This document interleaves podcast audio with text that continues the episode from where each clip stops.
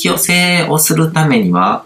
えっ、と、無意識の領域で自分が納得することが大事だという話をよく耳にします。もし無意識の領域で納得できる意識レベルまで行くと、今の状況ががわりと変わるなどとも聞きます。がらりと変わらない場合は自分の無意識の領域まで達していないと判断していいのでしょうかそれともそもそも現状を変えたい、そして行動しても変わらない場合、現状を変えたいと、えっ、ー、と、執着心ができてしまってるのがダメなんでしょうか？うん。なんか内に向きすぎるとなんかちょっとこう、迷子になってしまいがちな部分なんですよね。うん。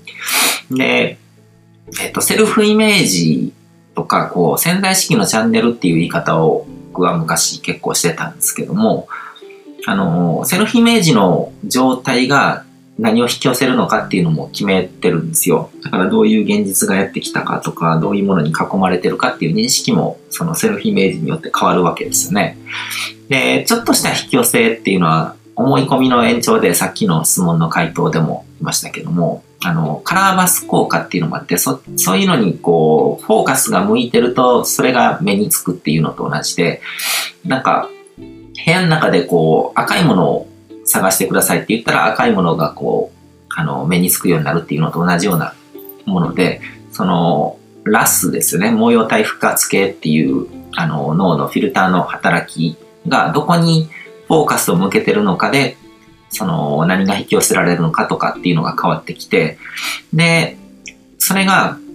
潜在意識のチャンネルが切り替わればラスの働き方も変わるわけですよね。うん。視界が変わるっていう言い方もできるんですけども、だから、状況ががわりと変わるっていうのも、そういうところからスタートするんですね。現実の認識、現実認識が変わるから、そこから行動も変わって、状況も変わるっていう感じで。例えば、僕が会社員時代とかに、こう、まあ会社員では全然お金言うほども稼げないので、投資とかをやって、でも全然うまくいかなくて、こう何を試しても全然うまくいかなかった頃っていうのは、お金を引き寄せるのってすごく難しいっていう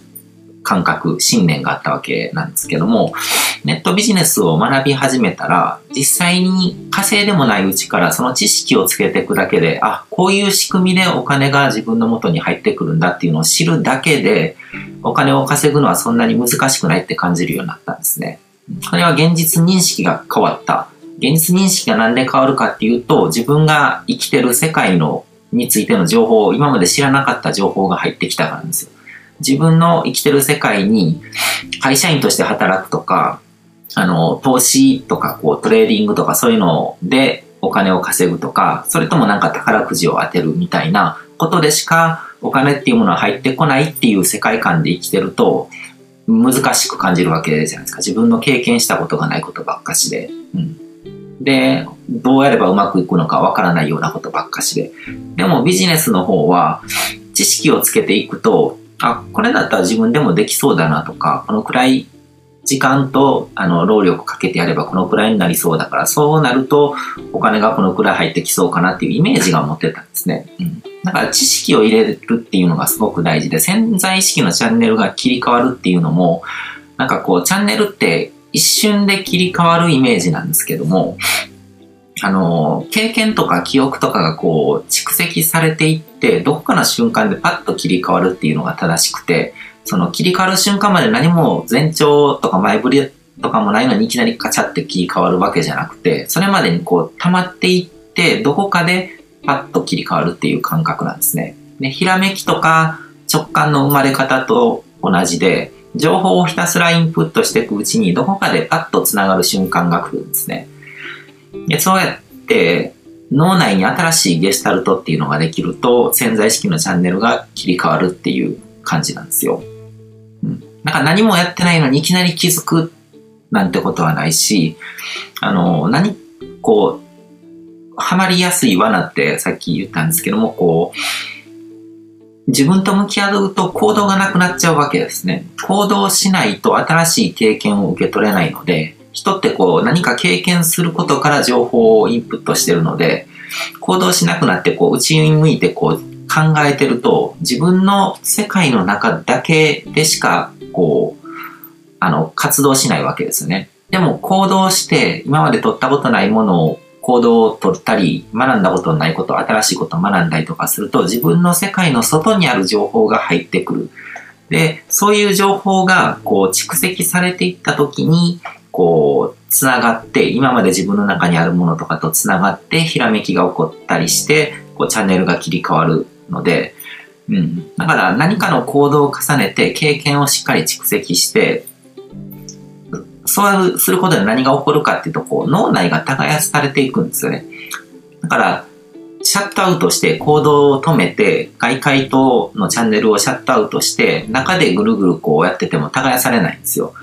なんか外からなんか入ってくる情報とか、そういうものを受けながらこう、掘り起こされていくんですね、自分の中に。で、それでうまくこう、これとこれとこれと繋がると何か一つのものができるなっていうものができた時にパッと繋がって、あの、ゲシュタルトされると。で、そうなった時に潜在意識のチャンネルがパッと切り替わるっていうイメージなんですよ。うん。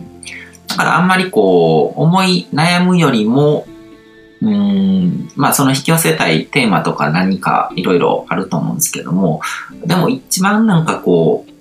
あれなのはこう具体的な実務的なノウハウを学ぶっていうところだと思います。何をどうすればこうなるのかっていうことを学んでいけば、でそれが自分の意識の中で、あ、これなんかできそうとかっていうふうに繋がった時に全然視界が変わったりとかするので、うん。それが大事ですね。で、えっ、ー、と、また次の質問なんですけども、えっ、ー、と、自分の個人レベルの願いやエゴの入った願いを引き寄せることでカルマ的なことは発生しないのでしょうか？っていうことなんですけども、まあ確実に発生しますね。起こりますね。引き寄せの最大の罠だと思うんですけども、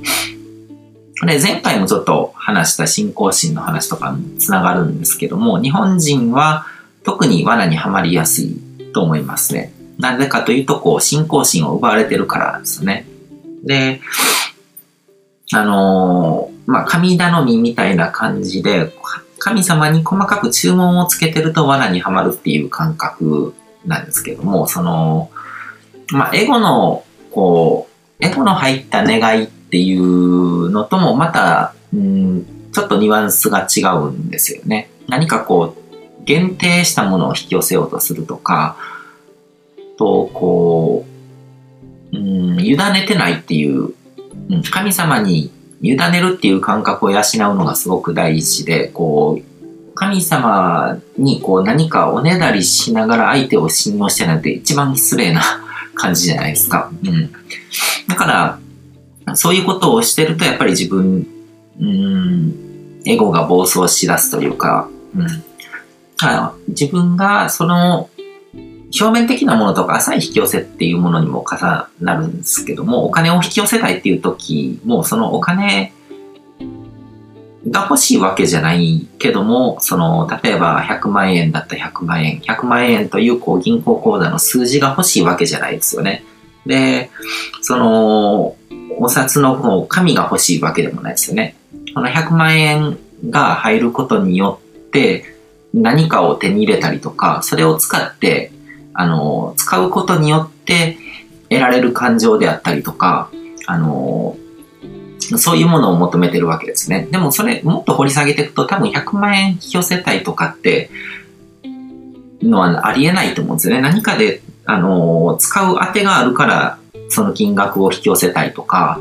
あの、じゃなくてなんかこう、毎月100万円ぐらいこう自由に使えるお金があるとすごくこう心が安定するからそういう状態が欲しいっていうことで引き寄せたかったりするわけじゃないですか。うん。で、そういう状態になりたいっていうのは、エゴ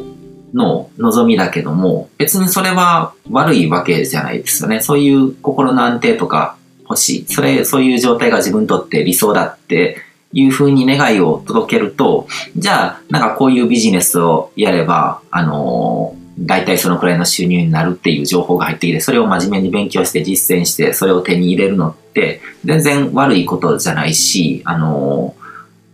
別にカルマ的なことも起こらないわけですよね。うん。だから別にエゴがどうかっていうよりも、その、自分が本当に望むことを明確にしてないとか、こう、神様に届けるオーダーシートをなんか、こう、変な書き方してる。ゃんとこう、正しく書かないといけないのに、違った欄に変なことを書いてるみたいな感じで届けちゃうから、おかしなことが起こっちゃうと。で、それで、こう、送って、なんかこう、しっかり返してくれなかったりとか、その商品が、オーダーしたものが届かないから、なんかこう、文句を言ったり、クレーマーになったりっていうのが、それがまあ、カルマ的なことっていう感覚ですよね。うん。